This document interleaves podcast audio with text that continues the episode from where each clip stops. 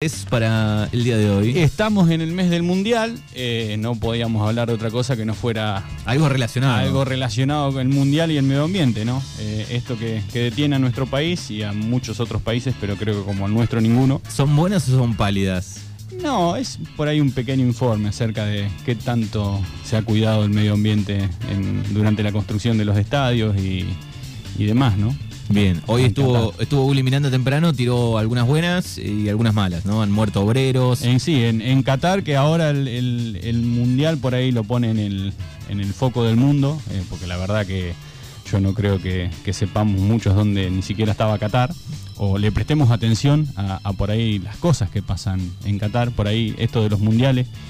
Que, ¿Qué van a hacer con los estadios después? Que convoca, bueno, en teoría son reciclables los estadios. ¿eh? Hay uno que está armado con, con containers. eh, Ese lo van a desarmar, se supone. En, en teoría son eh, estadios eh, sustentables y reutilizables. La idea es que fueron construidos para, para luego ser desarmados.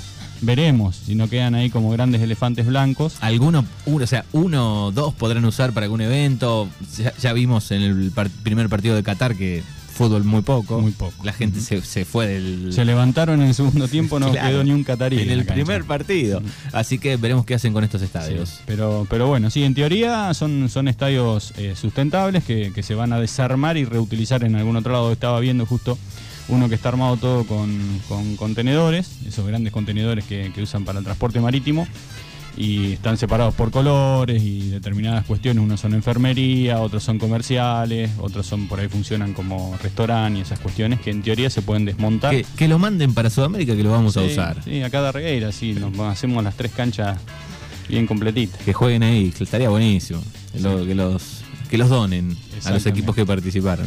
Bueno, el mundial y el impacto ambiental, el carbono neutral y las acusaciones de ecoblanqueo. ¿Qué es el carbono neutral? Quiere decir que cuando se produce una actividad no genera ningún tipo de, mm, de emanación de dióxido de carbono.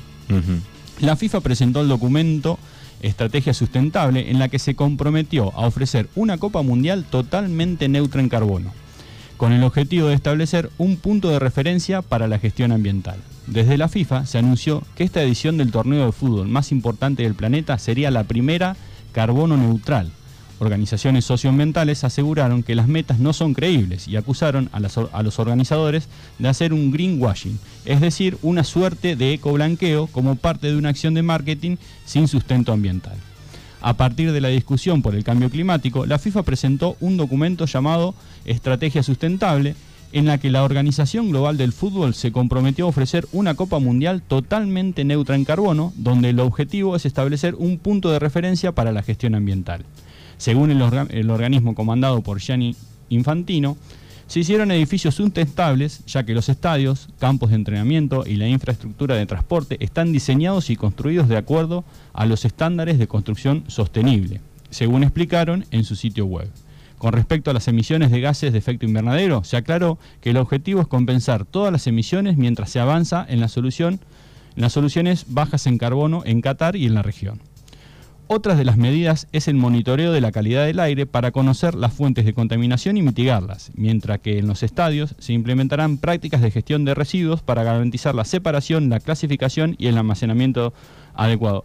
Me viene a la imagen eh, ayer los simpatizantes de Japón eh, que se quedaron después del partido y limpiaron absolutamente toda la tribuna en la que ellos habían estado y lo mismo hicieron los jugadores de, de Japón. No es la primera vez que vemos a, a la hinchada este, de, de Japón haciendo esto, ¿no? Recuerdo algún mundial pasado también. No sé si fue en, en Brasil o en Sudáfrica. eh, Sí, un sí, que lo hicieron, ejemplo. porque es una cuestión cultural. la- Para ellos es normal, ¿no? Exactamente, exactamente. No, no, no, no se sale, no lo hicieron porque se lo pidieron, lo hacen porque es una cuestión cultural la de ellos. Pero hay imágenes de, muchos eh, hinchas nipones con las bolsas de residuos y juntando todos los, desechos que habían dejado durante el partido.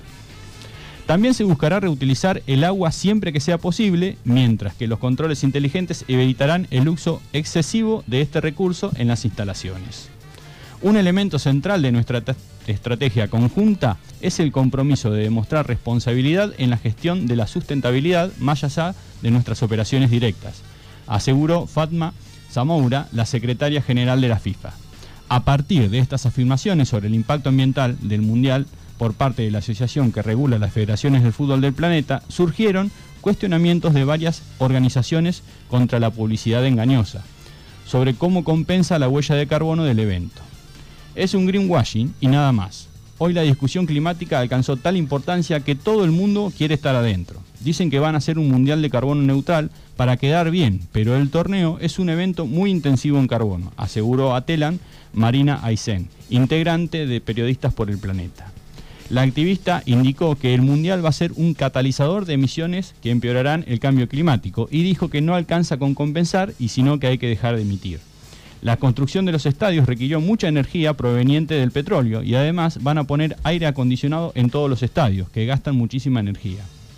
Organismos especializados en el tema, como Carbon Market Watch, cuestionó la contabilidad de emisiones que están haciendo los, la FIFA y Qatar y aseguraron que no están basados en ningún mecanismo probado o científico. Nuestra investigación revela que los cálculos utilizados para hacer el evento parezca neutro en carbono ignoran algunos de los principales fuentes de emisiones y los créditos que se están comprando actualmente para compensarlos tienen un bajo nivel de integridad ambiental, lo que significa que es poco probable que beneficien al clima, afirmó la organización. En tanto, otro de los ejes que destacaron desde la FIFA es que plantarán aproximadamente 16.000 árboles y 679.000 arbustos, con la consecuencia de beneficio climático para la absorción natural del dióxido de carbono durante el crecimiento de las plantas.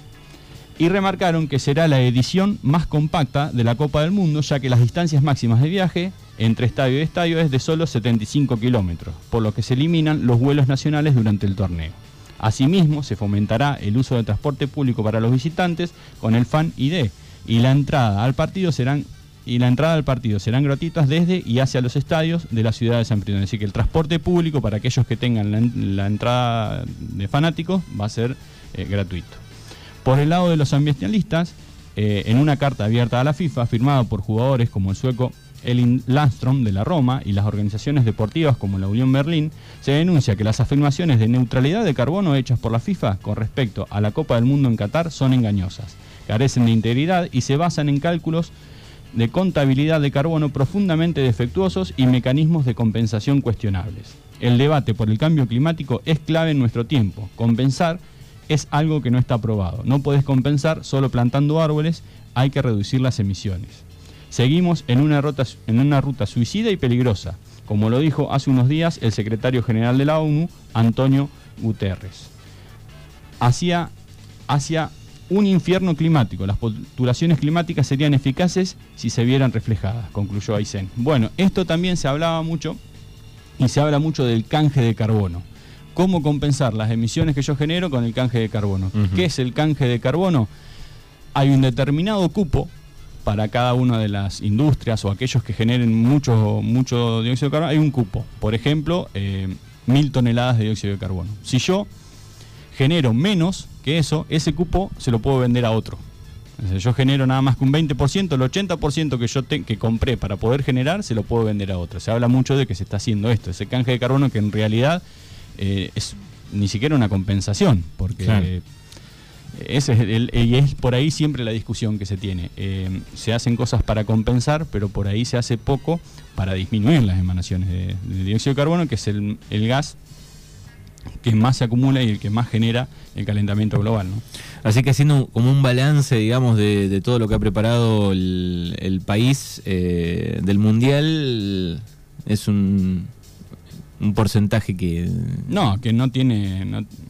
que es como dicen acá, por ahí mucho. Es bajo. Es bajo, es bajo. Y después ni hablemos del resto de las cuestiones que sucedieron, por ahí todos estos obreros que que, murieron construyendo los estadios. ¿Qué va a pasar con esos estadios realmente después de que termine el Mundial? Porque ha pasado en muchos otros países que se han hecho los mundiales y que esos estadios quedan como grandes elefantes blancos y nunca más eh, se usan para nada. Sí, sí, van a quedar ahí. Bueno, ahí está un poco la data de Qatar 2022, contaminan, no contaminan, eh, y hay un poco de, de, mentira en todo lo que han anunciado, ¿no? ¿Cómo ha pasado en, en el Mundial? Es eso lo que tiene, por ahí es un movimiento tan grande hasta se ha cuestionado por qué hacerlo en Qatar, eh, con toda la gran problemática que tiene con la, con la violación de los derechos humanos. Tuvimos un mundial en el 78 acá, así que... Claro, cuando empezás a revisar... Qué poco se ha evolucionado en esa cuestión respecto al mundo del fútbol, ¿no? Sí, sí. Eh, se abre el debate y deberíamos decir todos, no miramos el mundial, los jugadores deberían decir cada país, no lo jugamos ahí, no lo hacemos, pero bueno, el mejor ejemplo, eh, más allá de dónde se hace, 78 aquí en Argentina, con cómo estaba la situación, Qatar hoy o, algún otro mundial en algún otro país, eh, el COVID. Digo, cuando fue el COVID, lo único que no paró prácticamente fue el fútbol. Ahí tenés el mejor ejemplo. Un gran poder económico que tiene. Es el, que más mueve guita en el mundo, ¿no? Es así. Bueno, te agradecemos como siempre, Rubén Beduret aquí con Eco Noticias y nos encontramos el próximo jueves. El próximo jueves esperemos que ya me siente acá y diga hoy no hay viento.